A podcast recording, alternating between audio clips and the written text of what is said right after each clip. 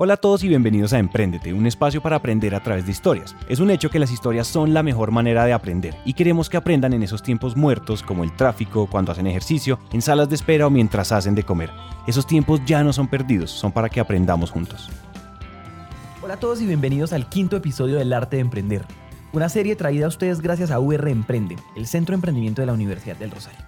El arte de emprender es una estrategia pedagógica que entendió que los emprendedores tienen alma de artistas y por eso estamos decodificando todas esas lecciones y competencias que ellos tienen en común. Hablemos entonces de impresionismo, de pop, de rock y de emprendimiento. This is my first piano.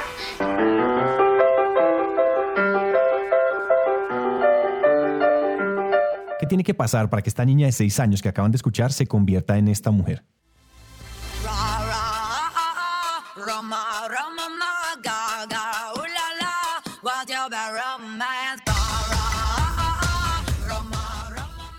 Así es, quien escuchan es Stephanie Joan Angelina Germanota, mejor conocida como Lady Gaga, quien antes de convertirse en un fenómeno global, ella fue rechazada y hasta maltratada. Fue una niña prodigio con el piano y de adolescente tocó en el jazz de Nueva York y en clubes, hasta que en el 2006, cuando tenía 20 años, firmó su primer contrato con Def Jam Records, que en tres meses se cayó porque su música no le gustó a los productores, que la tacharon de racia, de poco comercializable y hasta de asquerosa.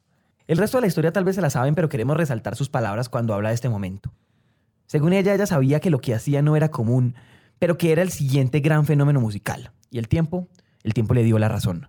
Y entonces yo me pregunto, por Dios, ¿a quién después del primer prototipo, del primer piloto, de la primera propuesta se pararon a aplaudirle? A, nadie. Tal vez así no funciona cuando queremos que las cosas cambien. Pues resulta que dos de esas habilidades que los gestores del arte de emprender de la Universidad del Rosario encontraron en común entre emprendedores y artistas son precisamente la perseverancia y la capacidad de arriesgarnos, de no tenerle miedo a eso que queremos lograr por esa certeza interior de que lo que tenemos entre manos es algo que el mundo necesita, por pura y simple convicción. Este capítulo estará dedicado justamente a eso. ¿Qué hay detrás de un perseverante? Porque un no puede ser un síntoma que vamos por buen camino. ¿Cuáles son esas preguntas que deberíamos hacernos antes de emprender? Comencemos. Hay un patrón que se repite entre muchos de los grandes, grandes artistas, grandes escritores, grandes emprendedores, y es el hecho injusto y desconsolador de morir incomprendidos, sin alcanzar a saber si lo lograron, sin ver los resultados de su obra.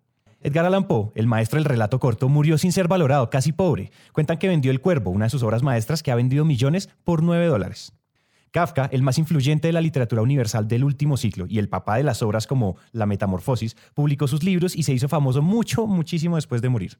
Y Van Gogh, el gran Van Gogh, uno de los personajes que se iniciaron en el impresionismo y que fueron capaces de salirse de todos los parámetros, pintó 900 cuadros, dibujó 1100 bocetos y creó otras 2000 piezas de arte que en su mayoría fueron descubiertas después de su muerte.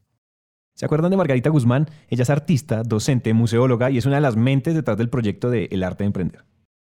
Van Gogh, ¿qué tal este hombre donde todo el mundo lo rechazaba? Este hombre vivió absolutamente una soledad infinita y él lo único que esperaba era que su hermano le mandara unos tubitos de pintura para él poder seguir pintando. Lo que quería era seguir pintando. Y bueno, no solo Van Gogh, los impresionistas en general fueron rechazados. Ellos coinciden con la aparición de la fotografía que genera una crisis en la pintura, pero ellos no se rindieron y buscaron formas de seguir haciendo arte. ¿Pero qué pasó? Bueno, ellos no tuvieron miedo como sin miedo, quitando el miedo, porque ellos se enfrentaron a la academia, que era lo más duro de todo. Muchos de ellos, por ejemplo, los rechazaron, fueron rechazados en, galerías y en exposiciones. Les bajaron los cuadros literalmente y tuvieron que recogerlos. Imagínense ustedes lo duro que tuvo que haber sido eso. Y llevar sus cuadros a un espacio que ellos se consiguieron con un fotógrafo casualmente que se llamaba Nada. Y él les prestó un piso donde montaron una nueva sala que era el Salón de los Rechazados. ¿sí? Y en ese Salón de los Rechazados se va a gestar todo un movimiento artístico de todas estas personas que van a tener la audacia y la capacidad de enfrentarse al mundo y de, enfrentarse a lo que era, digamos, entre comillas, lo que consideraban arte. Y el arte va a cambiar, por supuesto, de, dimensión.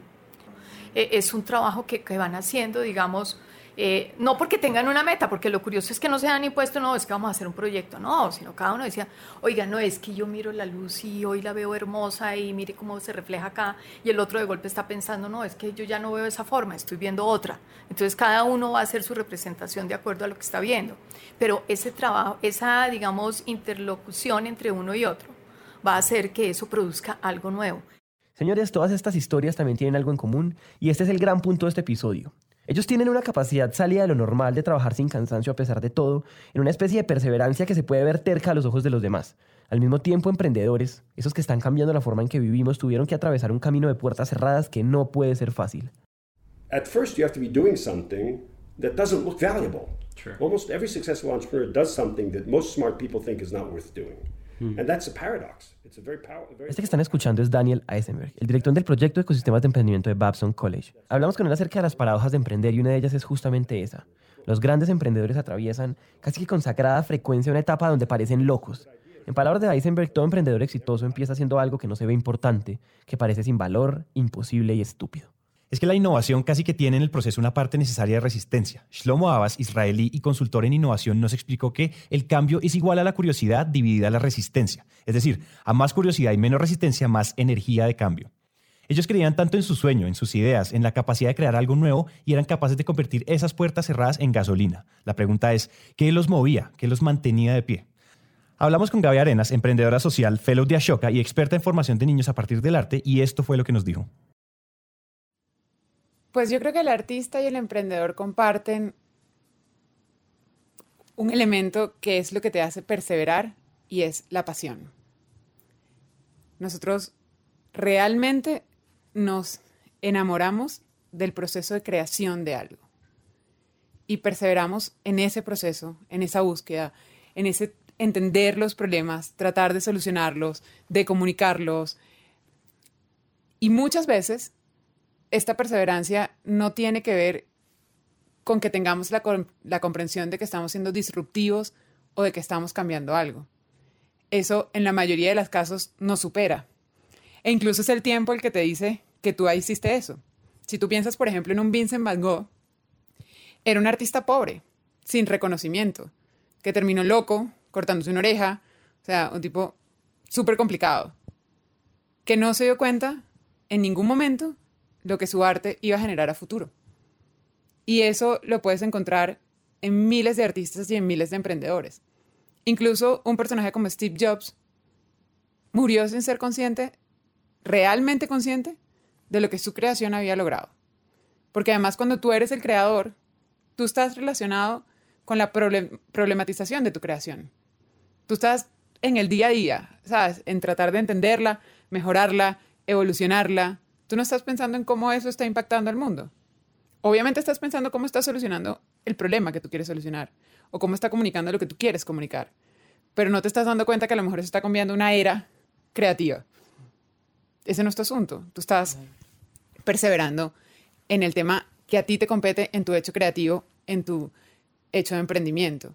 Y una cosa muy bonita para mí es que los verdaderos emprendedores o los verdaderos genios creadores son los que se concentran en eso.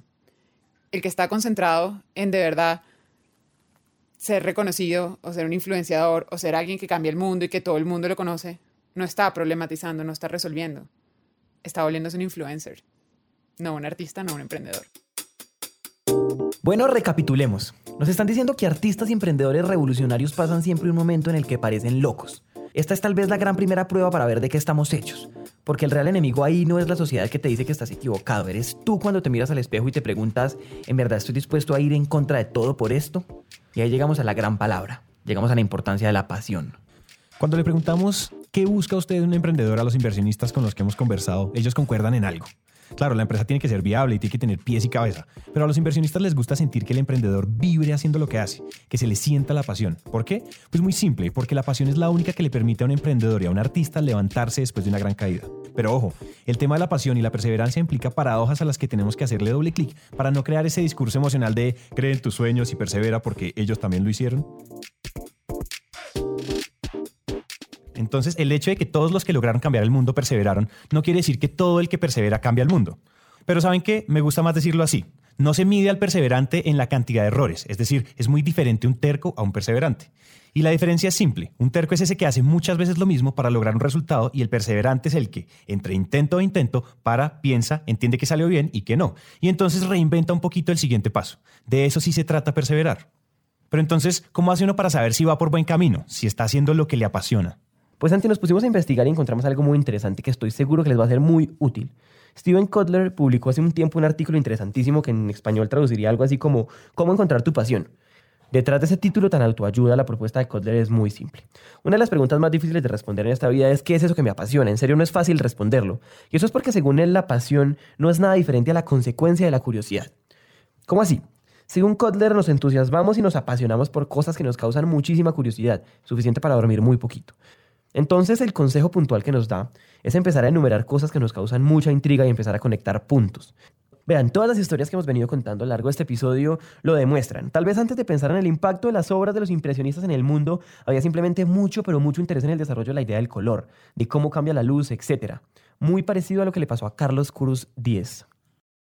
Si nosotros vemos, por ejemplo, eh, la obra de artistas como el venezolano Carlos Cruz Díez, Carlos Cruz Díez empezó trabajando diseño gráfico y entendiendo cómo los colores se combinaban entre sí pero después empezó a utilizar este tema de los colores para crear cuatricromía en el arte y para generar movimiento a través de los colores. Pero después creó las colorimetrías, que era como los colores dentro de una obra te producen un sentimiento.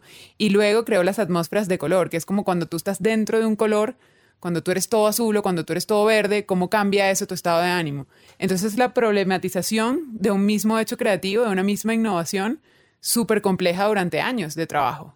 20, 30 años de trabajo creativo y de innovación en un tema. Esta idea del color, que hace muchos siglos interesó a los impresionistas y les permitió crear cosas nuevas, hoy todavía interesa a personajes como a Carlos Cruz, que siguió creando, innovando y desarrollando sobre un mismo problema. Esos son ejemplos que nos ayudan a entender que no hay pasión sin curiosidad, y este es el gran mensaje con el que queremos que ustedes se vayan. Siempre corremos riesgos y dar ese paso da mucho miedo, pero suficiente pasión, que es la consecuencia de suficiente curiosidad, que a su vez es la consecuencia de ser muy sinceros y hacernos las preguntas correctas en los momentos correctos, será suficiente para demostrar que no estamos locos. Como dijo Fabián Munevar, si dejan de pensar en los riesgos de dar ese paso y piensan en los riesgos de vivir una vida que no quieren vivir, será motivación suficiente para que se atrevan.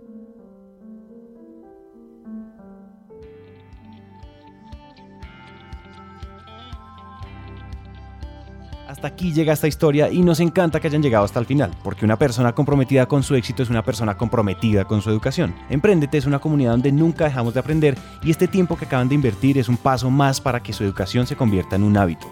Y recuerden que de cada mil personas que nos escriben nos tomamos un café o hacemos una llamada con por lo menos 100 de ellas, así que dejen la pena y escríbanos por WhatsApp.